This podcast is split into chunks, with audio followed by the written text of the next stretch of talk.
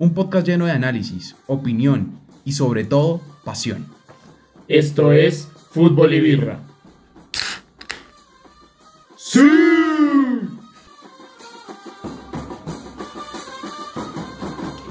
Bienvenidos a Fútbol y Birra, un programa lleno de pasión, hablando del deporte más lindo del mundo, del fulbito, de ese que tanto nos saca alegrías y tristezas, que tantas veces nos hace reír y tantas veces nos hace llorar. Y estamos acá en nuestro primer episodio, acá demostrando de lo que sabemos, cómo nos gusta el fútbol, acompañado siempre de una buena cervecita que uno de nuestros panelistas, Eduardo, nos va a contar qué cerveza estamos tomando hoy. Eduardo, ¿estás preparado para darnos ahorita qué cervecita estamos tomando hoy? Por supuesto, por supuesto, Danos, pero danos ahí un spoiler de, de qué país es esta cerveza. Ahorita la esta rematamos. cerveza es, es de Alemania, Ok. es, es, eh, digamos de una destilería muy muy famosa que les vamos a dar a conocer eh, Más tardecito, más tardecito. Qué mejor manera que empezar el programa con una cervecita alemana. Sí, claro, no, hombre, por favor. Pero eh, este programa les doy un preview de lo que vamos a hablar. No va a ser nada alemán, sino vamos a centrarnos en el partido que ocurrió el día domingo. El Real Madrid contra el Fútbol Club Barcelona. Tenemos un montón de opiniones, un montón de análisis que lo vamos a comentar en este episodio. Pero, como bien lo mencioné, este es nuestro primer capítulo de Fútbol y Birra y queríamos comenzar dando a conocer quiénes somos nosotros, por qué estamos hablando de esto. Tenemos el conocimiento necesario y quisiera que arrancara Javier Cifuentes. ¿A qué te dedicas y por qué te gusta tanto el fútbol? Eh, bueno, buenas noches a todos los oyentes eh, y aquí a mis amigos. Son amigos. Yo no soy su amigo.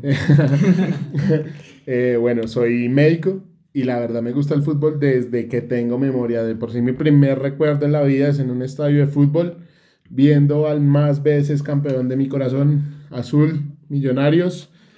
Mira, Eduardo. Eh. Mira, mira.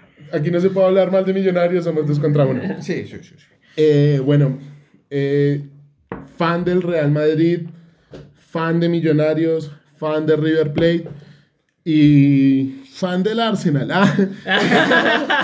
Eso, del es como más escondidito Hay ahí. un guilty, Un guilty- pleasure. Pero Eh, te tengo una pregunta. ¿Por qué el gusto por estos equipos? Por ejemplo, ¿qué te hizo eh, como dar esta pasión por River Plate? Te- te- como te doy el permiso de que te gusten Millonarios, Colombia. ¿Por qué el Real Madrid o por qué River Plate?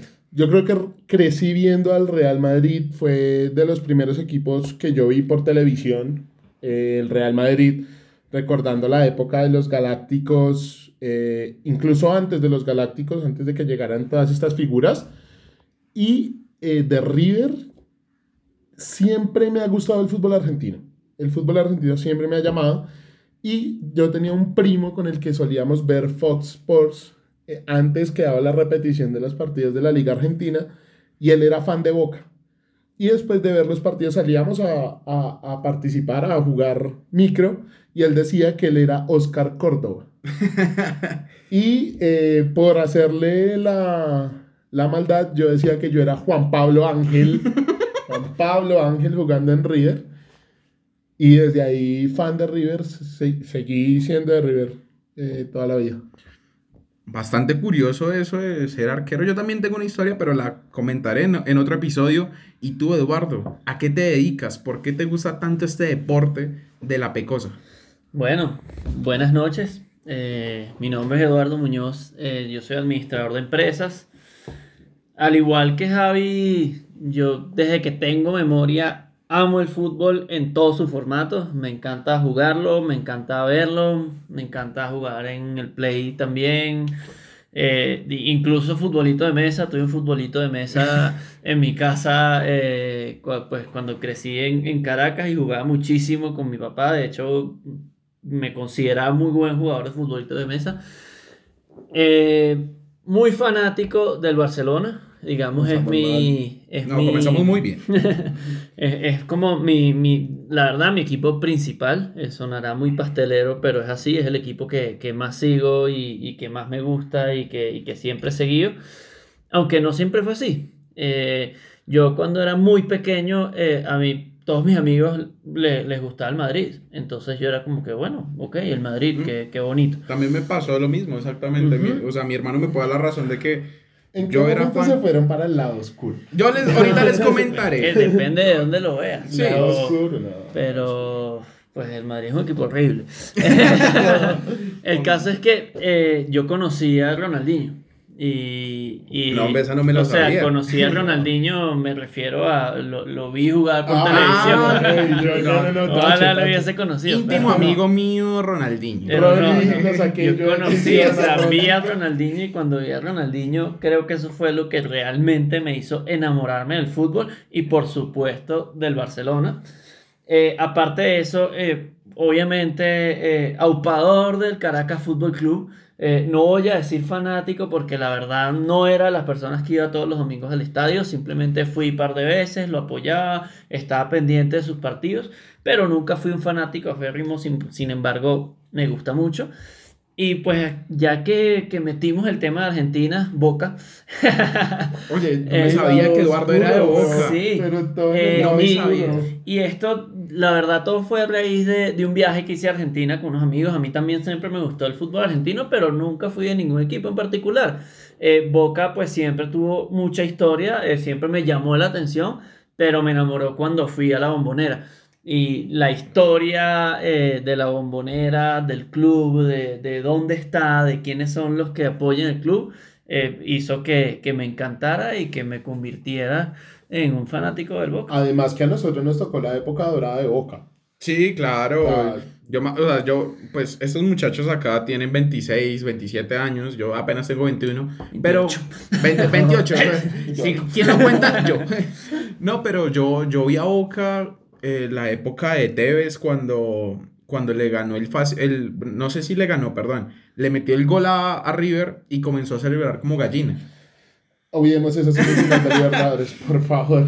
Pero gracias Eduardo, en verdad, un gran, como bastante interesante cómo conociste el fútbol y como ya les acabo de mencionar, yo conocí el fútbol con, desde muy pequeña edad, yo la, lo que más me acuerdo, también como mi hermano es ir al estadio y, lo, y el recuerdo más joven que tengo, el recuerdo más anhelado que tengo de fútbol es haber visto la Copa del Mundo 2006.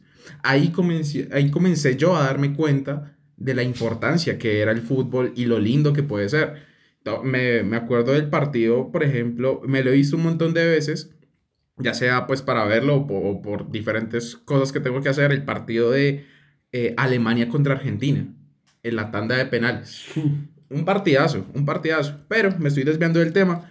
Eh, no les he comentado mi nombre, mi nombre es Santiago Cifuentes, 21 años, periodista con interés de ser periodista deportivo. Mi equipo favorito es Millonarios, eh, el más grande de Colombia. Y también, compa acá estoy en la mitad, porque a mi hermano le gusta Millonarios y a Eduardo le gusta el Barcelona y yo soy de esos dos. En Argentina, eh, no, es un, no, es, no soy un fanático totalmente desviado, pero sí es de hace como dos años, un año y medio, comencé a tenerle un gusto y me comenzó a interesar bastante San Lorenzo.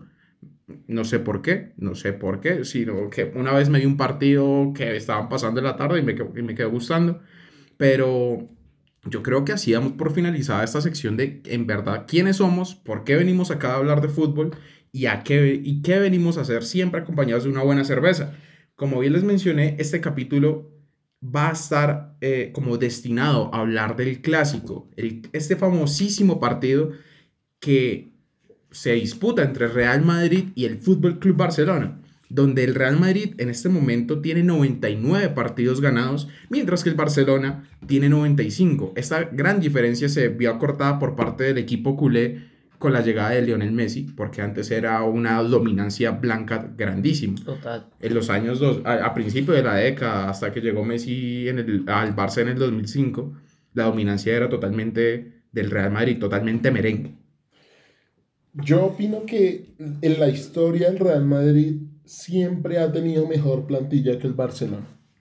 Pero como tú dices, en el 2006 hubo un punto de quiebre total que fue la llegada de, del enano que, que tantas penas me hizo pasar. El enano que ahora es el mejor jugador de la Sí, historia. no, el, el enano tantas veces, tantas tardes, tantos clásicos me hizo salir aburrido de mi casa. Eh, sin, sin ganas de tomarme una pola, me hizo salir el Claro. Es que hay partidos que te dejan como, Hay "Uy, partidos me dan ganas de tomarme una pola. No, no. Hay partidos que te quieres acostar a dormir. ¿Cuál no ha sido quieres el- saber del fútbol. ¿Cuál ha sido el clásico que más ha sufrido tú, Bray? Uy, yo el clásico que más he sufrido. Yo creo que el de. El del Messi cuando se quita la camiseta. Uy, yo, ¿sabes qué? Messi, Iba a decir el yo- mismo. Yo iba a decir el mismo. pero el que Sufrí- más no, yo- sufrí que y el yo que no más disfruté. Que yo sufrí Exacto. el resultado de ese partido. Me acuerdo que entra James David Rodríguez y empata ese partido. Sí. Y al final en una contra sacada de otro partido el enano Por ¿No Sergi, no, Sergi Roberto, sí, creo Sergi que Sergi Roberto, Roberto. Sergi Roberto es entra. En la cual Marcelo no le hace falta Nah, y Cristiano al final dice como, pero hágale una falta. Se- y después se participa quita André el Gómez. enano la Nah. camiseta Sí. y te la pone enfrente del Bernabéu, me quería morir. Eso fue espectacular y además para mí, o sea, no solamente el que más sufrí, sino es mi clásico favorito de todos los que he visto, que yo debo tener, no sé, desde el 2000 viendo clásicos.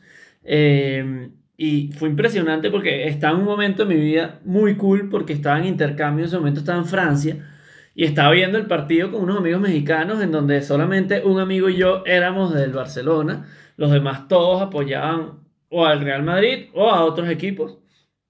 Y, y fue impresionante porque yo me acuerdo que ese partido el Madrid terminó con 10 jugadores. Sí, y el Madrid claro. nos empata con 10 jugadores. Con y la yo llegada dije, de James. Y yo dije, Claro, no puede James, ser. Yo dije, esta vaina, no puede ser Y los que con 10 jugadores nos empaten No. un clásico. Y los ya primeros- pasado, y ya venía de haber pasado porque Sergio Ramos se hace echar en el clásico anterior en el Camp Nou y gana el clásico del Real Madrid. Que las, vienen las famosas declaraciones de Sergio Ramos diciendo: si, an- si íbamos a ganar el clásico expulsándome a mí, me hubiera hecho echar en el minuto 2. Pero lo, lo curioso de este partido es que, como tú bien lo mencionas, Eduardo, nos empataron con, con un jugador menos. Y la cosa es que los dos, tres minutos posteriores a ese gol, Real Madrid tenía todas las de ganar con la entrada de Marco Asensio. Y James, James tuvo otra. Sí, O sea, es que James tuvo otra para, hacer, para fue- ganar ese yo partido. estaba, o sea, yo me sentía humillado. Yo decía, Sí, no puede ser que con 10 nos estén dando este paseo. Y en una jugada magistral de Sergi Roberto es impresionante porque Sergi Roberto Sergi Roberto es un jugador muy regular, o sea, es un jugador que, que juega normal, no es, no es ninguna estrella, pero es impresionante como muchas veces en los clásicos o en partidos importantes Contra el PSG. contra el PSG, por ejemplo, se pone la siempre. Sí, camiseta pero que se vaya ya. y él fabricó toda la jugada que al final finaliza Messi con, con una pegada clásica al, al palo izquierdo de él, derecho del arquero, y un golazo, o sea, un golazo impresionante. Y cuando se quita la camisa, o sea, para mí esa fue como, como o sea, se sacó el pipí ahí delante de todo el estadio. Sí, pues, o sea, de cuaderno, impresionante. para la vida. Ustedes me están sacando ese clásico, yo lo sufro, pero ahora les voy a sacar el que los va a hacer sufrir a ustedes. Yo estaba en Medellín, en una finca, final Copa del Rey año 2014. La famosísima jugada de Gareth Bale. La jugada Sí. de Gareth Bale. Si no estoy mal, ha sido de los pocos títulos que han jugado directamente. Em, se podría decir que en los últimos años se ha disputado, eh, por ejemplo, final, la final. Supercopa de España se ha jugado desde el 2017, 2012, 2011. Pero una final así que yo Sí. haya visto, Real Madrid-Barcelona, esa. Me No, es estalla, impresionante. me estalla, acaba, empata el Barcelona y Gareth Bale recién llegado al equipo, llevaba ocho meses en el equipo, no había explotado Gareth Bale con el Real Madrid, no había hecho nada, no había pasado nada con él en el Madrid. Sale por la banda, pasa por detrás, pasa a Bartra y define entre las piernas de... ¿Era Valdés o Pinto? Pinto. Pinto, Era Pinto. Pinto. Sí, Por excusa tenemos que Pinto estaba tapando ese No. partido. O sea, Pero en las finales de Copa del Rey siempre, le tuvo, siempre estuvo metido Pinto. Sí. Hay otra gran final de Copa del Rey, final de Copa del Rey, que, re- que Real Madrid le gana al Barcelona con un cabezazo de Cristiano Ronaldo, salta 2 Eso, metros y eso 30 es este impresionante. tipo. Ese es uno de mis clásicos favoritos, además fue un Y- partidazo, un partidazo. pero donde las figuras fueron Pinto y Casillas. Y al final del partido, como faltando 10 minutos, Centro hermoso Di. María, no, Ah, creo Di que fue Di María, Di María, María. que mete un centro Divino. y se eleva Divino. Cristiano de una manera que yo decía, no puede Él, ser. él, esta él, vaina". el mejor de la historia del bicho, sí señor. Después de Leonel Messi, sí. No, después de Ronaldo, después de Maradona, después Mira, de Sí, y si ponemos a los jugadores en sus mejores momentos y no toda su trayectoria, después de Ronaldinho también. Cuando, cuando, cuando, cuando hagamos un, un, un programa de quién es el mejor jugador de la historia y por qué, Hablamos de Cristiano y por qué es el mejor de la historia. Sí. No, en este Pero por el momento, te- te, puede mostrar una de las pequeñas muescas de, de artista que tiene Lionel Messi. Hablando del clásico, Lionel Messi es el jugador que más goles ha marcado en la historia de los clásicos. Eh, tiene a Lionel Andrés Messi en, la- en el primer puesto, Alfredo y Estefano le sigue y tercero tenemos a Cristiano Ronaldo. Claramente hay que tener en cuenta que esta diferencia va con 11 partidos de diferencia, 11 a favor de Lionel Messi, pero también se ha demostrado lo determinante que puede llegar a ser el argentino en este tipo de partidos. También les tengo como un dato curioso, pues para dar en cuenta de qué tan importante ha sido este clásico, y es la, los jugadores que han militado en los dos clubes. Y quiero saber si ustedes, Eduardo y Javier, han sabido de qué jugadores han pasado por acá. lo odio con la vida, lo detesto, Luis? Enrique. Les tengo el caso de. Alfredo y Estefano. Alfredo Stéfano, Stéfano. Figo, que fue una, una traición para el Barcelona El último- impresionante. O sea, No, es, es horrible. Fue Hablemos horrible. del gordo, por favor, Ronaldo. Claro. del gordo. Ronaldo, eh, uno que no sonó mucho en el Real Madrid, pero sonó bastante en el Barcelona cuando jugó, Javier Saviola. Así es. Eh, Mm, ¿quién F. más? Así son los jugadores que se me vienen a la cabeza en este momento que Sí. hayan jugado para los, Los dos. jugadores más importantes ha sido, como bien lo mencionan, Ronaldo Nazario. También tenemos una, un paso muy, muy conservador por parte del africano Samuel Eto'o. Que Samuel Eto'o después dice en declaraciones que él ficha por el Barcelona en venganza al Real Madrid. O sea, él dice que él quiere ir al Barcelona a demostrarle al Madrid que lo pudo haber tenido en cuenta y no fue tenido en cuenta. Pues, y súper válido, o sea, me parece súper válido. y- Obviamente, y, vas lo a- demostró. Y vas a matarlo, Sí, o sea, lo vas a matarlo a tu máximo rival.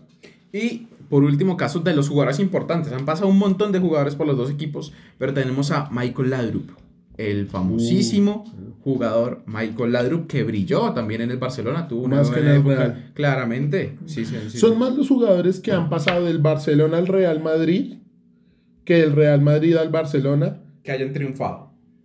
No, que han pasado del Barça al Real Madrid son más. Pero que hayan triunfado en comparación, para mí han triunfado más en el Barcelona que en el Real Madrid. Caso Samuel Sí. Eto'o, caso Javier Sí, pero, pero si te fijas también, lo, o sea, por ejemplo, de todo es un caso, pero, pero pues esto está, está, venía como de la cantera del Madrid, venía de las inferiores, no, nunca, nunca jugó en, En primera. en- en primera con el Real. Eh, Sin embargo, yo te la puedo voltear un poquito porque te puedo poner caso Figo y caso Ronaldo, que son dos jugadores que eran jugadorazos y para mí brillaron más en el Real Madrid que en el Luis Barcelona. Figo, claramente, Luis Figo O sea- hizo parte de los famosísimos Galácticos, de la última etapa de los Galácticos, y era un equipazo, y Luis Claro. Figo era Con estrella. Luis Figo inicia la época de los Galácticos. No, Con No el fichaje no, no, de. Luis Figo porque llega Zidane, llega Figo y después, después del Mundial del 2002 llega Ronaldo y después llega David Beckham. Porque la delantera, la delantera del Real Madrid era Fernando Morientes y Raúl González Blanco, de rodilla lo digo. Pero eh, así como lo mencionamos, han, han habido este partido tan importante que eh, yo quería comentarles algo de que pues a, a los panelistas que nos acompañan el día de hoy y es la importancia que ha perdido este partido después de la partida de Cristiano Ronaldo y de Lionel Messi, porque en verdad se ha visto totalmente difuminado la importancia de Yo- este clásico tan importante. Yo no, yo no le diría que ha perdido importancia, yo diría que ha No. perdido popularidad, que es distinto. Eh, importancia, el clásico siempre va a ser el clásico, eh, siempre va a ser... Para el hincha es igual de importante juegue quien juegue. Exacto. ah, eh, o sea, uno, un equipo puede haber perdido todo, pero si ganó el clásico, eso significa una victoria importante dentro de la temporada. Eso, o sea, es como ganar una copa. Esa- y lo que te digo es para el hincha. O sea, para el hincha del Real Madrid, para el hincha del Barcelona, el clásico el domingo era, era No, importantísimo. claro, claro. Obviamente, una persona que es fan del Atlético de Madrid veía antes el clásico Messi Cristiano. Messi Cristiano era algo de popularidad que le daba al partido para verlo a nivel mundial. Pero ahorita el hincha, el hincha, el clásico es superior a cualquier partido que se pueda dar en la temporada. Claro. Totalmente. Y ya, por ejemplo, como lo mencionamos, eh, vamos a centrarnos en el clásico que acabó de ocurrir. Si mal no estoy, es el clásico número... Ay, no tengo el dato en este momento. Ah, sí, el clásico número 246. Y que se lo quedó el equipo blanco de la ciudad de Madrid. Y para comenzar esta sección del análisis y crónica de este partido, voy a comentar los 11 de cada equipo. Eh, eh, por parte del Barcelona tenemos a Marc-André Ter Stegen como portero. Los cuatro de atrás tenemos a Oscar Mingueza, Er- Eric García, Gerard Piqué y Jordi Alba. En los, los tres del medio tenemos a Gaby, a Busquets y a Las Frenkie rodillas. de Jong.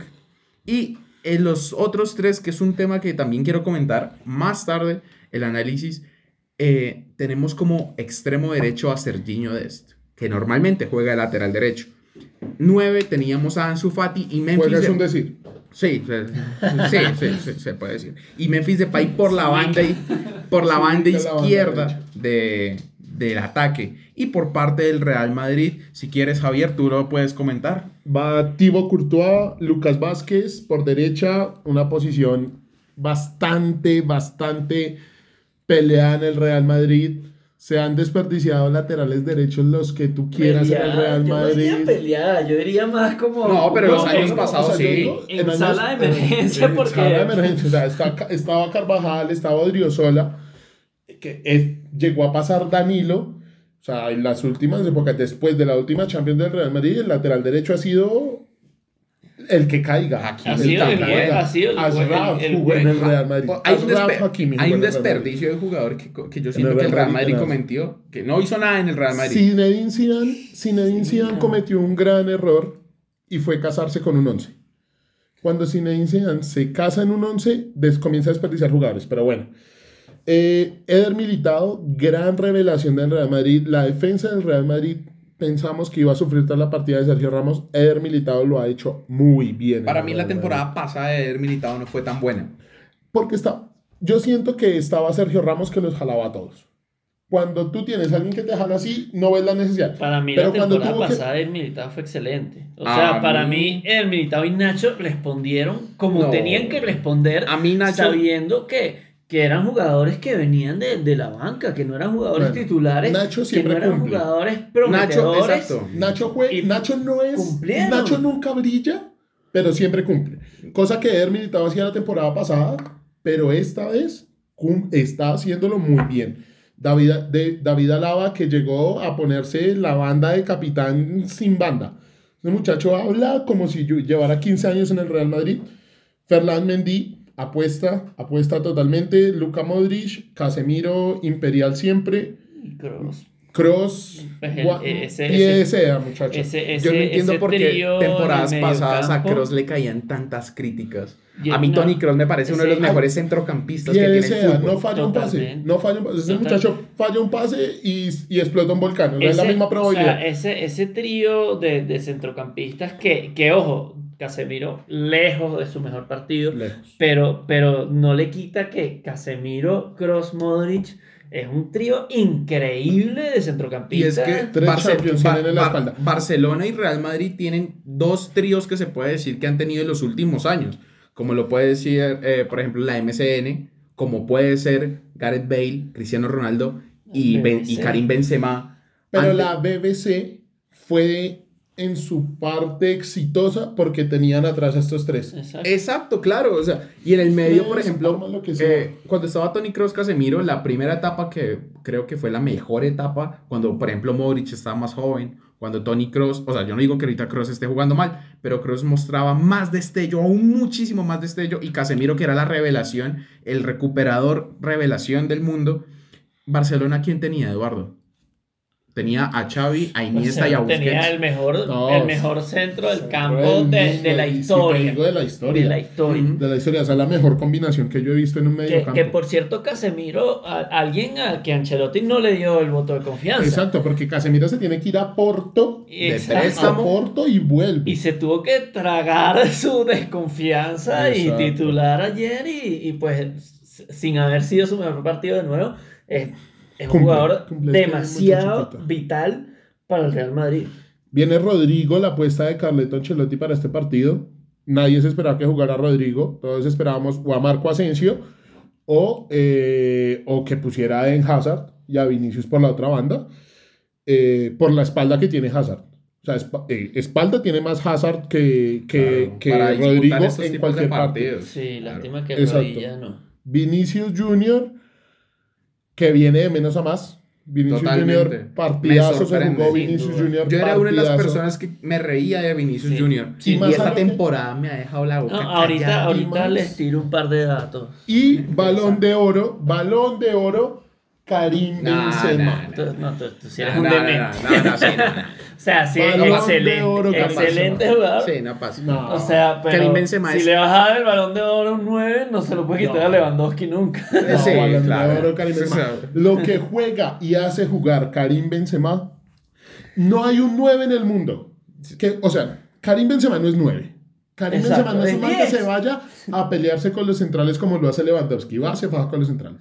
Pero Karim Benzema, cuando baja, toca, juega, hace jugar al Real Madrid hermoso. Abre Total. campo para Vinicius, entra Rodrigo al medio. Karim Benzema es vital para el Real Madrid y es el mejor jugador de la temporada anterior. Mm, después No. de Leonel Messi. Lewandowski. y Lewandowski, claramente. Leonel Messi, Messi- eh, o sea, claramente firmó, firmó la, la Copa América y firmó su balón de oro. O sea, No tanto sé. que le criticaban a Messi de que, ah, pero es que este, o sea, se mira que Cristiano ganó un título inter- eh, continental, Ya ¿y ¿por qué no se lo dan? Eh, pero nos estamos, nos estamos Sí, desviando. estamos desviando. Este capítulo no es el balón sí, de oro. Bueno, bueno, vamos a hablar de este partido Real Madrid. Va- bueno, primero Barcelona, local, Yo- Real Madrid. Yo quiero comenzar diciendo que para mí Ronald Koeman debe dimitir lo más rápido posible en Barcelona. Nos estamos dando cuenta Por de que este experimento de Serginho Dest de extremo derecho y se tuvo que reivindi- reivindicar en el, al comenzar el segundo tiempo. Tuvo que cambiar a Serginho Dest. Porque el punto de inflexión para mí en este partido, cuando se veía muy equitativo para los dos equipos, es cuando Serginho pierde oportunidad tan clara de adelantarse en el marcador. Balón no ha caído. El reporte del clima que el balón va a caer mañana. No, o sea, Sí, es un descaro. ahí, o sea, Sergio es, es un descaro. Todavía no saben bien No, si en. Groenlandia o en Canadá. no saben pero, a dónde va a caer, pero, el que cae ahí. mañana cae. De Serginho es, yo puedo decir que no entiendo por qué Kuman cuenta con él como extremo derecho si todavía no se ha consolidado como el lateral Pero derecho es del que el problema Barcelona. es que Yo- no tiene dónde más. Yo te voy a decir por qué. Apuesta. Porque, porque no, no, no, Koeman no tiene jugadores y eso está claro y él mismo lo ha dejado claro. Aquí no estoy defendiendo a Kuman. Yo a Koeman le di el voto de confianza el año pasado cuando sí tenía un equipo y lo desperdició. Para mí el primer gran error de Kuman, que sigo sin saber si en realidad fue Kuman o no, para mí sí fue eh, Sí, decisión yo de creo Koeman. que ya sé a qué te refieres. Lucho. Sí, O fue- sea, fue para mí ese es el primer gran error y ahí está vacunándonos en, en, en los partidos contra el en Atlético. siendo un Lucho. guerrero incansable, o sea, a, a los treinta y tantos años que tiene, que le dijeron viejo, que ya no servía, que ya no podía jugar y ahí está. Más allá de dejar ir a Luis Suárez, el problema es que reforzó a un rival. Exacto, claro. O sea, si Luis Suárez se va al Liverpool, o sea, hay, hay- lo extraña. hay- hay lo que estaba mencionando, quería mencionar, de que hay dos culpables ahí. Kuman por no querer contar con Suárez y por parte de Bartomeu, la negociación que hizo con el Atlético de Madrid por el dinero que llegó. De Bartomeu ni hablé. O sea, Bartomeu es el, digamos, la, la cereza del cáncer. ¿Por qué te que- fuiste, Bartomeu? que pasó, que pasó en Barcelona, que no es solamente Bartomeu, viene desde un poco más atrás. Claro, claro. Pero, pero ¿Por qué te Bartomeu fuiste, destruyó Bartomeu? al ¿Por qué te Barcelona y lo que está viviendo el Barcelona en este momento es en un 90% culpa de Bartomeu. Se gastó un montón de plata en Griezmann, un jugador que en la plantilla actual no contamos. En, No se cuenta con Griezmann. Pues Pero ahorita también lo lo puedes dejaron ver ir. en el Atlético de Pero Madrid. también lo dejaron ir. Por eso. O sea, Claro. se dedicaron a reforzar al Atlético de Madrid, muchachos. Exactamente. Y donde, y donde seguramente sí, no solo lo toman en cuenta, sino que hace goles. O sea, Ferre- o sea, espera, estamos hablando de que la delantera del Atlético de Madrid es Ferreira Carrasco, Griezmann y, Y Lucho. y Lucho Suárez. Dos ex Barcelona. Sí. Dos ex Barcelona está armando el, el Atlético de Madrid. Y no son cualquier Y no son. Y no, es como cuando dejamos. Este. No es como dejar ir a André Gómez y a Pero- Lucas Diñé en el Everton. No, Para, no, para no, seguir, no. para seguir hablando un poco del clásico, yo, yo les voy a dar mi opinión sobre cómo voy este clásico. Este clásico, primero que todo, eh, me atrevería a decir que eh, no, no el, el menos vistoso, pero puede ser el segundo o tercero menos vistoso que yo he visto en mi vida. Eh, muchas falencias de lado y lado, porque la verdad, aunque, aunque el Madrid, digamos, ha estado mucho más regular en la temporada que el Barcelona, sigue siendo un equipo que no está para competirle a los grandes equipos de Europa. El Barcelona, hablando ya por el Barcelona, me parece un desastre de equipo y lo que hicieron ayer fue un desastre. Empezaron teniendo un poco de control eh, sobre el partido, pues pasando el toque-toque, la clásica, pero nunca finalizan una jugada. De hecho, Courtois, ¿cuántas participaciones tuvo ayer? La que se lesionó. Exacto, Exacto o sea, Porque en el gol ni la vio. y si vamos jugador por jugador, o sea, la plantilla del Madrid claramente es más fuerte en este momento, y, pero para mí Koeman toma decisiones tan malas, pues sí, Serginho es, es una, no, pero no solo eso, Gaby lo tiene acostumbrado a jugar por la izquierda y te pones a inventar a meterlo por la derecha contra el Real Madrid. Eh, Es que ese es el ¿Y cuál es el resultado?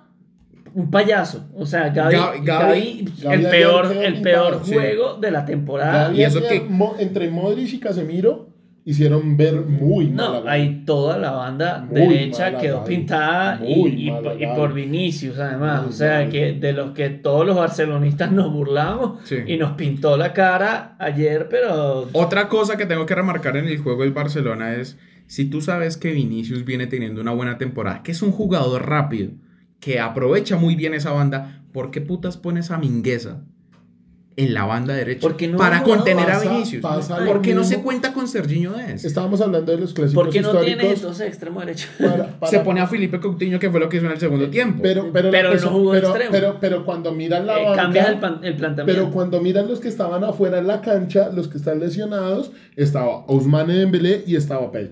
Exactamente. Que, Que son que yo que creo que con jugar esos jugadores en la cancha, el de ayer sido totalmente sido diferente. totalmente distinto y aquí valga, valga la, la, la aclaración, muchas veces hablamos de ayer porque estamos grabando un lunes, Sí, Eh, pero, pero bueno, ya, ya saben a qué nos referimos.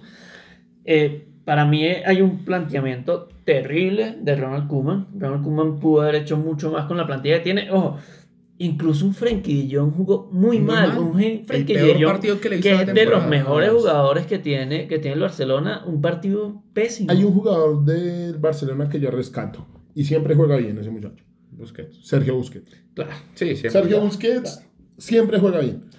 Toca tranquilo él en su juego. El problema es que ayer no había quien lo acompañara. Pero yo ahora quiero hablar de la parte del Real Madrid. Y lo decía ahorita fuera, fuera de grabación. Para mí el Real Madrid ayer jugó a lo que jugaban los clásicos José Mourinho.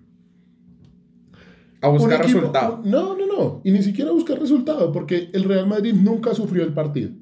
O sea, que usted diga, es que el Real Madrid estuvo metido todo el tiempo. No, el Real Madrid salió, se plantó bien. ¿Y qué aprovechó? Dos contras. Dos contras aprovechó. Una que me parece fatal de Piqué, el segundo gol. Errorzazo quedarse botado peleando un penal. Yo creo No, que era parte del desespero. Para mí, para mí Pero no te más de Piqué, para mí es un tema de que Eric García tenía un congelador Bueno, en la Eric- nevera en Eric ese García, momento. los dos goles O sea, comprometidísimos. Eric García está, está frente a su arco y en vez de seguir corriendo y seguir la jugada, él se frena y en ese momento Lucas Vázquez le gana la carrera y mete el gol. Que por cierto, un dato interesante que me parece nefasto, como en el clásico de España, el equipo de la capital tiene un jugador español como titular. O sea, que eso es un, ese Tenemos- pseudo- un equipo pseudo Sí, español. solo jugaba Lucas. Eso, eso me parece una grosería, me Solo, solo parece, jugaba Lucas. me parece muy de mal gusto. Eh, después, Pero después entró Asensio, pero es que pero, temporadas pasadas era igual. El que marcaba la diferencia era Sergio Ramos, porque muchos cambios con Pero, respecto a los equipos pasados no era. pero fíjate como, como, esa, como esa fortaleza que había antes. Igual, eh, pues en la época de los Galácticos tenías un Raúl que Pero era sabes, y un Casillas que, que mostraban ese ímpetu, Exacto. ese liderazgo. Madrid, Sergio Madrid, Ramos, sí, que es un líder nato y que, y que lo demuestra y se hace sentir y hace sentir esa español, yo veía. españolidad, no sé Yo cómo ahorita siento, yo ahorita siento el Real Madrid-Barcelona como se sintió al inicio. No me malinterpreto lo que va a decir, va a sonar pesado. Al inicio del tridente busqué Xavi Iniesta. Cuando el Barcelona era la selección española, iba a ser la selección española. Si ustedes me preguntan qué jugador del Real Madrid ahorita, ahorita vea futuro en la selección española, no hay. En este momento no hay nadie. No hay, no hay. No hay nadie. En cambio, el La- Barcelona tiene a Pedri, tiene a Gavi, tiene a Ansu Fati. O sea, van construyendo una cantera Sí. que puede ser a futuro la Eric base de la selección pues, que española. juega- Exacto, puede ser una, una base de la selección española. Lo cual quiere decir que, acordémonos, que cuando pasó eso, el Real Madrid no la vio contra el Barcelona. Para concluir esta parte del clásico del día domingo, aclaraciones, tu conclusión, Javier. ¿Cómo crees que fue la participación de los dos equipos? ¿Qué hay que destacar de ese partido? destacar el planteamiento de, de Carlo Ancelotti. Carlo Ancelotti sabía que no, que no tenía equipo para ir y presionar los 90 minutos, para ir y jugar adelante los 90 minutos, aprovechar las oportunidades que se le daban. Destacar a Vinicius Junior por parte del Real Madrid. Vinicius Junior cogió la banda izquierda, se apoderó de ella, hizo ver muy mal a Mingueza, muy mal a Mingueza. Lo paseó todo el primer tiempo y, y el mediocampo del Real Madrid que controló el partido casi que, que todos los 90 minutos. Eduardo. Eh, muy de acuerdo con, con los puntos de Javi. Eh, Vinicius, eh, la, la rebeldía y, y- y la picardía de Vinicius para mí, para rescatar, o sea, volvió loca a toda la banda derecha del Barcelona. Eh, o sea, si yo hubiese sido Mingueza, yo le doy una patada en la cara a Vinicius. O sea, eh, ya, ya, ya, ya, ya pasaba el límite de la falta de respeto, las cosas que hacía. Y, y, y pues se quedaron como unos pechos fríos, como, como asumiendo eso. Eh, ahí, ahí, pues para mí la defensa del Madrid destacable, o sea, me pareció muy organizada, muy organizada. El gol, No pues, el, el, el gol fue una distracción cuando ya el partido estaba acabado. Y es una defensa que no la exigieron. Exacto. Es una defensa poco exigida. Pero, pero me pareció muy organizada. Sí. Eh, claramente, algo que no mencionaste, que estoy seguro también le- nos parece. Alaba. O sea, No. qué golazo. Qué Alaba golazo. claro. Qué golazo el que metió. Pero es que lo que te decía al inicio al presentar a Y qué David Alaba, jugadorazo. David Alaba llegó a ser capo. Sí. O sea, este sí. muchacho no se arrugó No, yendo al fichaje Bernabéu. increíble. No y arrugó. última, última cosa, que digamos que no es un gran highlight del juego, pero me gustó muchísimo la actitud del Kun. Eh, entra, entra a ponerle huevos, lo que no ha hecho el Barcelona toda la temporada, y un tipo que es un enano, que lo acusan de viejo, de que solo fue para estar jugando con Messi, y el tipo le puso personalidad y se llevó su gol. Lástima que haya sido en ese escenario, porque se merece una gran celebración. Yo quiero resaltar algo y es que tan malo fue el partido de Memphis Depay que ni siquiera lo nombramos. No, sí, o sea, Memphis Depay estuvo totalmente desaparecido, al igual que Ansu Fati. Ansu Fati no mostró su mejor partido. Espera, y otra cosa, disculpa que, que te interrumpa, pero rápido. Eh, ¿Por qué Luke de Jong juega fútbol profesional? Eh, yo cojo, cojo, corro más que Luke de Jong. Yo no, también, no, no, yo, o sea, yo, yo pongo más huevos en la cancha del barrio que Luke de Jong. Cuadrapléjico controla mejor un balón que Luke de Jong. Sí, o sea, Sí, totalmente. totalmente. Pero ahorita me sonó algo que ustedes me nombraron, comenzaron a nombrar a Sergio Ramos, comenzaron a nombrar a Casillas, comenzaron a nombrar también a Luis Figo. Y quería hablar, mencionarles a ustedes y proponerles que acá en Fútbol y Birra eh, demos el mejor once de la última, eh, del último milenio y saber cuál es el equipo de este clásico más resaltado. Yo te tengo una pregunta, ¿vamos a hacerlo del, de, en general como jugador o que brilló en los clásicos? No, eh, No, en general. Posición por posición. Exacto, posición No, por no, posición. En decir- general, en general. Porque yo te puedo decir, Ah, no, como jugador, ya entendí jugador, tu punto. exacto, Exacto, o sea, que que, no va- haya brillado en clásicos o en general su No, en trayectoria. general, en general. No, en general, yo diría que en general, porque pues hay, hay jugadores pues como Sergio Roberto, te puedo decir que podría entrar ahí, Exacto. quizá, pero no. No, no, como jugador. Comencemos no, claramente, y creo que acá no va a haber ninguna duda, el arquero Iker Iker Casillas, Iker Casillas. para mí mejor Para arquero de toda la historia, siempre, siempre, siempre, siempre, banda izquierda. Banda Yo, izquierda. yo, por trayectoria, Roberto Carlos. Y creo que tampoco estaría muy en contra de eso. O sea, Mira, a Roberto mí, a mí Carlos, me gusta mucho Jordi Alba, siento que la conexión claro, es muy Alba-Messi bueno. es increíble, pero de acuerdo con ustedes, Roberto Roberto, Carlos, Carlos, es el dueño de, la historia, es ¿no? el dueño de. Sí. O sea, si, si, no, si no se pelea el mejor lateral izquierdo de la historia del fútbol, sí, no, o sea, no. se lo pelea. Lo Sí, bueno. Si no se lo gana, le pegan el palo. Tiene un La- Maldini ahí que, Ah, que está, sí. está complicado. Pero- Sí. Pero por eso te digo, si no, le, si no se lo gana, le pegan el palo. Sí. Las dos duplas de centrales les propongo Sergio Ramos y Carles Puyol. Totalmente de acuerdo. Dos animales. Dos muchachos que sabían de qué se juega ahí. Cómo se juega esa posición. Metiendo, metiendo. Dos leones. Ahí, si te pasa el jugador, no te pasa el balón. Y si te pasa el balón, no te pasa el jugador. No hay más. Recordemos, Amarilla, roja, lo que sea. Bueno, pero ese- eh, estás hablando de Sergio Ramos. Pues, porque ah, Carles no, Puyol era un caballero jugando. Un caballero jugando Pero- que igual le ponía, pero todo el empeño del mundo era impresionante. Para mí, algo que me impresionan los goles de cabeza de Carles Puyol, como un enano entre un bosque gigante saltaba con esa bestialidad y con esa melena. El gol contra Alemania en la semifinal del Mundial. Impresionante, impresionante. De acuerdo, de acuerdo con los dos, eh, Piqué me, me parece que también es histórico. Sí, pero no le quitan ni el puesto ni a Sergio Ramos. ni a Sergio Ramos. Para A mí me parece a Piqué le ha faltado mucho el liderazgo que tenía Sí. Puyol. Y que tiene Sergio Ramos. Exacto, claro. También. Por la Banda derecha, derecha. yo creo que no peleamos. Daniel Alves. Dani Alves, el Daniel Alves full. se gana esa banda Le- le- derecha. o sea, en Dani los Alves. últimos años, le, le- o sea, no, no se acerca tanto, pero le puede pelear el mejor lateral derecho eh, a Cafú. Eh, Lo hablábamos también que sí, día, exacto. pero para mí El mejor- Cafú el tiene mejor una lateral, ventaja y es que el mejor- tiene la dorada en la casa. El mejor lateral del mundo después de Cafú, de la historia, es Dani Alves. Sí, o sea, está mí. Cafú, mí. por el segundo puesto. Alguien, alguien que, no, que no mencionamos en, en la dupla de centrales, eh, que, que me parece muy, muy relevante, es Fernando Hierro. Fernando Hierro, sí, pero me parece que la carrera de Fernando Hierro, Sergio Ramos tiene, Sergio Ramos y Puyol tienen una ventaja y es que tienen la doradita que se entrega cuatro- cada cuatro años en la casa. Totalmente. Próximamente Eso te dos, da- muchachos, cuidado con Eso te da trayectoria No totalmente. lo sé, pero... pero Eh, no, vamos a no manejar que un solo volante de recuperación para dar una formación más abierta. Sí, es muy complicado, sí, muy complicado. volante de recupera- de recuperación. Y yo, yo propongo a Sergio Busquets. Siguiendo la misma línea de la dorada de la casa, Sergio Busquets. Sergio Busquets me parece que es increíble y es un jugador sumamente menospreciado y subvalorado. Subvalorado, porque es un yo en el Barça, en el mejor Barcelona 2009, en el mejor Barcelona que tuvo también en el 2011, 12. ¿Qué? Del 2010. ¿Cuándo fue que ganaba la Champions contra el Manchester? 2011. Mm, Contra el United. No, No me no. acuerdo, no me acuerdo. Eh, si 11, quieres sí, buscar 11. algo. Me parece que fue 11.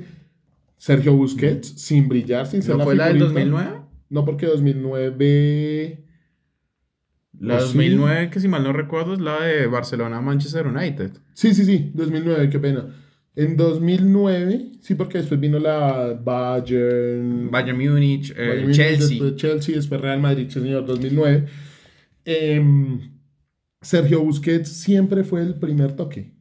De y todo. era la base de la salida del Barcelona. La base del tiquitaca, tanto de la selección como del Barcelona, fue Sergio Busquets siempre. Pero, pero, o sea, y no solo eso, la, la tranquilidad con la que juega. O sea, hace unos movimientos impresionantes y con toda la frialdad del Hace verlo difícil, fácil. Sí, eh, O sea, tú ves mucho jugar fútbol y tú te paras en la cancha e intentas hacerlo y no te sale ni media. Totalmente, totalmente.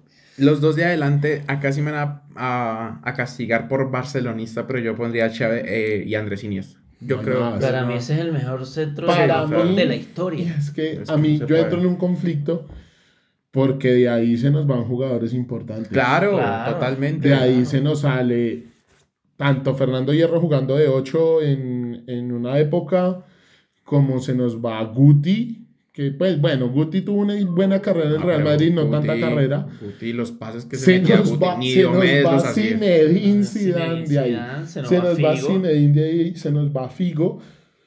Pero es que Yo me Xavi atrevería a Iniesta- decir, yo me atrevería a decir Iniesta y Zinedine Zidane. No, es que lo de No, Xavi. O sea, yo, yo, yo insisto en, en, en Iniesta y Xavi porque, o sea, de verdad, e- e- e- es que Iniesta Xavi tenía una sincronía tan Sí, verdad. impresionante Esos tres, Busquets, Xavi y Iniesta. Ah, no, y sí. pues por algo fue el mejor Barcelona de la historia y la mejor España de la historia. Pero es que yo le metería, yo le metería a Sisu. Y los tres de adelante, banda izquierda. Cristiano Bueno, es que ahí- Hay Sí, No, no, hay o sea, mucho que elegir y además de, de ese, decir. de ese poco que elegir, Cristiano rompe con creces. o sea, Leonel Andrés Messi por la banda está ahí derecha. por la banda derecha. Sí. Y el aquí nueve- los quiero ver de nueve. Ah, bueno. Aquí Pues los Javi, quiero ver Javi, de nueve. ¿cuál- no. Yo me voy con su majestad Raúl González Blanco. Sí. Para el Real bien. Madrid, para el Real Madrid, o sea, también. Yo, yo, yo me tengo que o sea, para mí es un conflicto escoger entre Ronaldo y Raúl González, pero yo como madridista me llevo a Raúl González a un clásico con, me voy con 200 Raúl González a una Yo guerra. elegiría a Raúl González también. Yo aquí, yo aquí tuve también, eh, digamos, mis dudas, pero no, Raúl González no entró ahí para mí. Eh, para mí está entre Samuel Eto'o y, y Ronaldo Nazario. Mm, Eto Para no está lejos. Nazario Eto está lejos de haber, de haber jugado como, por ejemplo, Karim Benzema, Luis Suárez o Ronaldo. Si yo le meto corazón madridista, Raúl González. Para mí, para mí Pero Ronaldo, en mí es que Ronaldo Nazario es que tiene, Ronaldo tiene es- la, tiene el mundial y es goleador del mundial y No, es, ay. fue el máximo goleador de los mundiales. Esa posición yo creo que es la más difícil de, Sí, de todas. sí, sí, sí. Porque es que han pasado nueve impresionantes por, en, que han jugado los clásicos y para ser nueve de cualquiera de estos dos equipos hay que ser una bestia. Entonces, damos nuestra eh, recapitulación. Iker Casillas, Ro- eh, Roberto Carlos, Sergio Ramos, Carlos Puyol, Daniel Alves, Sergio Busquets, Xavi Iniesta, eh, Xavi e Iniesta, banda izquierda Cristiano Ronaldo, en la banda derecha Lionel Messi y como nueve tenemos a, por mayoría, Raúl González Blanco, aunque también hay, o sea, hay, sí, Nazario, es que está Que, Nazario. que- por cierto, nos olvidamos un nombre importantísimo. Martin Braithwaite.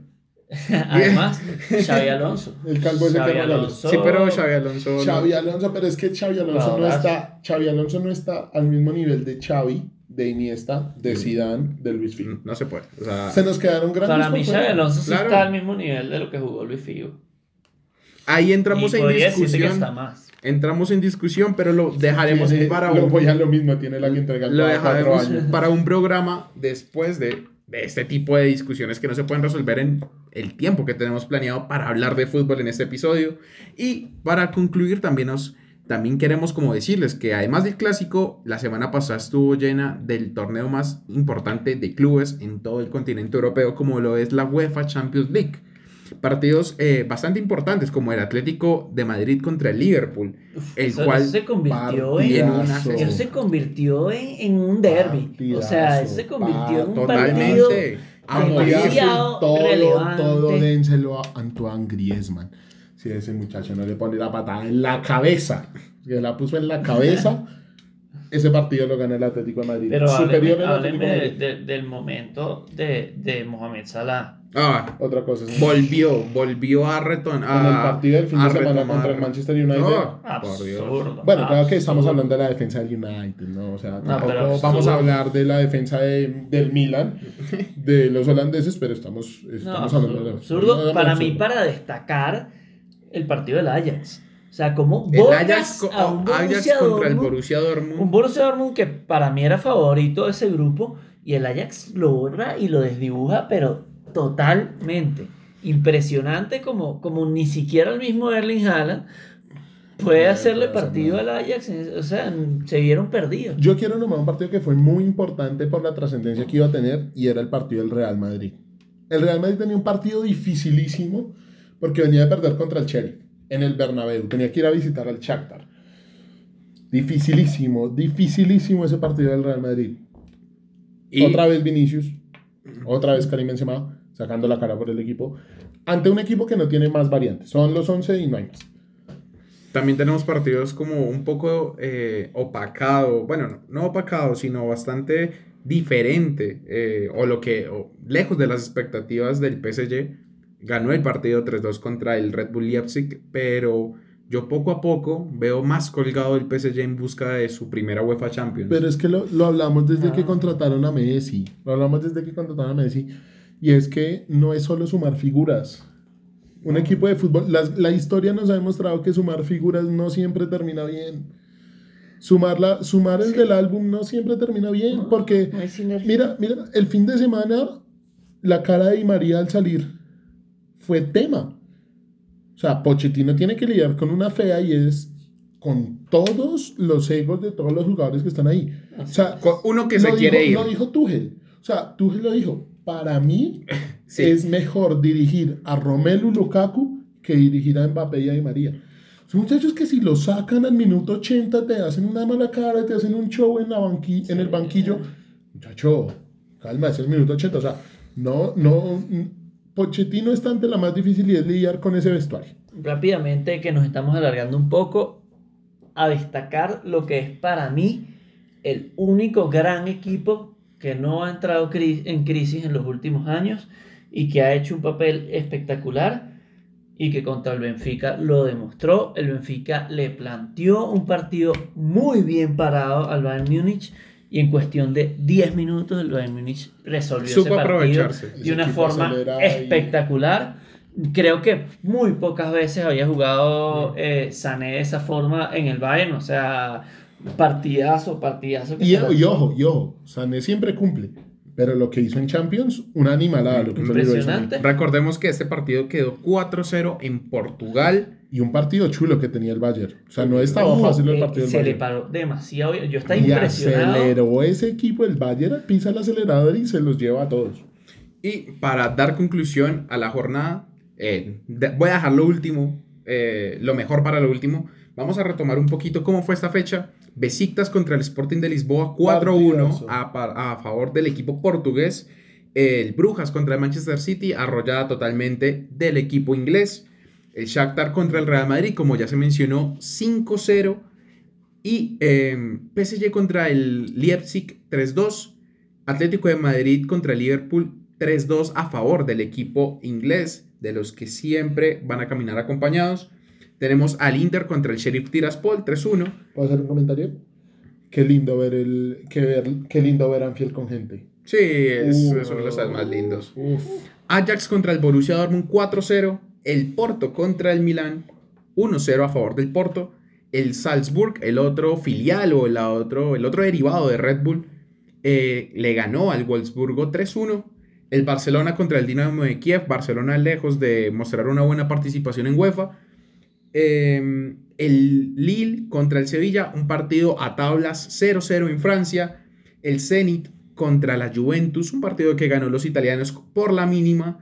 Benfica y Bayern, como bien lo mencionamos, una actuación que rescatar del Benfica, pero nadie puede parar contra la maquinaria alemana. El Chelsea contra el Malmo, 4-0. Y el Young Boys contra el Villarreal perdió el equipo, no sé de qué país es este. Partido. Suiza, si mal no estoy. sí. Suiza 1-4. Eh, Y por eso te dije que dejo lo mejor para lo último y hay que rescatar el partidazo y la actuación del bicho. 3-2 Manchester United contra el Atalanta. Una recuperación en el segundo tiempo por parte del equipo inglés comandado por Cristiano Ronaldo. Por Cristiano Ronaldo y Bruno Fernández. Eh, y eso que Bruno y Fernández. por Bruno, te cuento. Lo que hace Bruno Fernández para llevarle balones a Cristiano Ronaldo hace que todo el desastre que hace Ole Gunnar atrás se vea mejor. Estamos extendiendo muchísimo, así que para cerrar, eh, ya hablamos bola. de fútbol. Sí. Ahora hablemos de birra. ¿Por qué no de birra? ¿Por qué no de cervecita? Siempre Eh, viene. Aquí esta sección va a ser muy relevante porque cada, cada capítulo vamos a estar probando una cerveza diferente. Porque qué mejor que acompañar un partido de fútbol o hablar de fútbol con amigos que con una birra. Así es, con una buena cerveza. En este caso, eh, obviamente no lo voy a pronunciar bien, pero voy a hacer el intento. Estamos tomando una Erdinger Weissbier. Claro. bien. Erdinger es una destilera alemana, de hecho la, la destilera más famosa de, de cervezas eh, ba- eh, con base en trigo. Em, esta, digamos, es la cerveza más popular de esta, de esta destilera, que pues Weissbier es, eh, Weiss es blanco en, en alemán. Eso te venía a decir eh, para, los, para, para nuestros oyentes. ¿Qué tipo de cerveza es Edu? Es, es una cerveza eh, lager, es una cerveza bastante, bastante suave dentro de lo que toman los alemanes. Eh, Los una alemanes cerveza, te toman desayuno esto, Co- Dios. eh, ey, literalmente, Sí, o estuve, sea, no estuve en un bar, estuve en un bar de cerveza hace, hace poco y una de las historias que nos contaban es que muchas veces los alemanes eh, esto se lo toman como si fuera una sopa. O sea, para ellos esto es alimento, para ellos esto no es, No no es alcohol, no es una bebida, para ellos esto es alimento y desde los 8 años ellos, ellos todos se toman una cerveza, puede ser en el almuerzo o en el desayuno. Yo no tomando es- cola y pola desde los 13. Así es. increíble. Así es. Y yo rogándole a mis papás por un. Yo robándole los conchos a mis papás en Es- las, fa- en las fiestas también. Bueno, esta es una cerveza clara, es una cerveza que tiene 5.3 grados de alcohol, de alcohol, de alcohol. Ya le pegó la Eh, cerveza. sí, ya, ya me golpeó. Esta, esta es de 500 ml, la que nos estamos tomando en este momento. Se recomienda siempre servirla en un vaso y no directamente de la lata de la botella. Como el Algo, que eh, al lado, es que yo no sé servir cerveza en lata. Cerveza en lata. Porque la riego, la riego. ¿Algún problema con que riegue la puta cerveza? Le Muy dices buena, a alguien suave. que te la sirva. Eh, pero lo que hace en ese momento no dejas que se oxigene la cerveza bien, eh, no logras notar, eh, digamos, los sabores que tiene esa cerveza, que, que, bueno, algo, un dato curioso, y es que las cervezas alemanas, por ley, solamente pueden hacerse con cuatro ingredientes, que son agua, Lúpulo. eh, lúpulo, Lúpulo. cebada, cebada de cebada de trigo eh, y levadura, que pues es lo que hace que, que se cree que se cree que se transforme el azúcar en alcohol. Y en Alemania no puedes hacer una cerveza si no es con esos cuatro ingredientes. Si lo haces así, no lo puedes llamar cerveza. Hay algunas cervezas que tienen sabores afrutados, pero son la forma en la que se cosechan los ingredientes. ok. No quiere decir que tenga ingredientes adicionales. Listo. No, y una pola bastante suave. Una pola bastante suave. Suave al paso. Suave sí, al sí, paso. El paso, yo Sí, creo que con esto podemos terminar con un brindis. Brindis. Salud. Muchachos. Por nuestro muchachos. primer episodio, aquí terminamos este gran capítulo para darles a conocer de qué vamos a hablar en los próximos episodios. La próxima semana nos espera un resumen del fútbol europeo. Vamos a ver una que otro toquecito de nuestro análisis, de nuestro poco conocimiento de este fútbol, pero que ya se van a dar cuenta de qué vamos a hablar. Esto fue Fútbol y Birra. Hasta luego.